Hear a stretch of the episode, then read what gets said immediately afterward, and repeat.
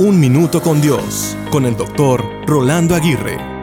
¿Qué tráfico tan pesado, frustrante y desafiante fueron las palabras que recurrentemente escuché durante un reciente viaje misionero a un continente lejano? La verdad es que las distancias eran cortas, pero el tráfico consistía de camiones, carros, motos, personas, animales y todo lo que se podía atravesar, haciendo de un trayecto corto un trayecto demasiado largo y cansado. Lo mismo pasa cuando hay una gran conglomeración de vehículos y personas en las ciudades más grandes del mundo. El transporte de un lugar a otro se torna una experiencia inolvidable. Esto me puso a pensar en el tráfico que tenemos en nuestra vida. Muchas veces tenemos claro para dónde vamos, por dónde nos iremos y cómo llegaremos a las metas y propósitos que nos hemos propuesto. Sin embargo, el tráfico que experimentamos es mucho y parece que nos cuesta llegar. Tenemos innumerables problemas que producen tráfico en nuestra vida física, emocional y espiritual. Piensa en qué es lo que te está causando desviarte del propósito de Dios para ti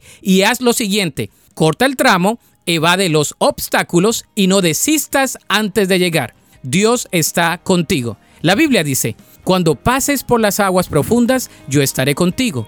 Cuando pases por ríos de dificultad, no te ahogarás. Cuando pases por el fuego de la opresión, no te quemarás y las llamas no te consumirán. Para escuchar episodios anteriores, visita unminutocondios.org.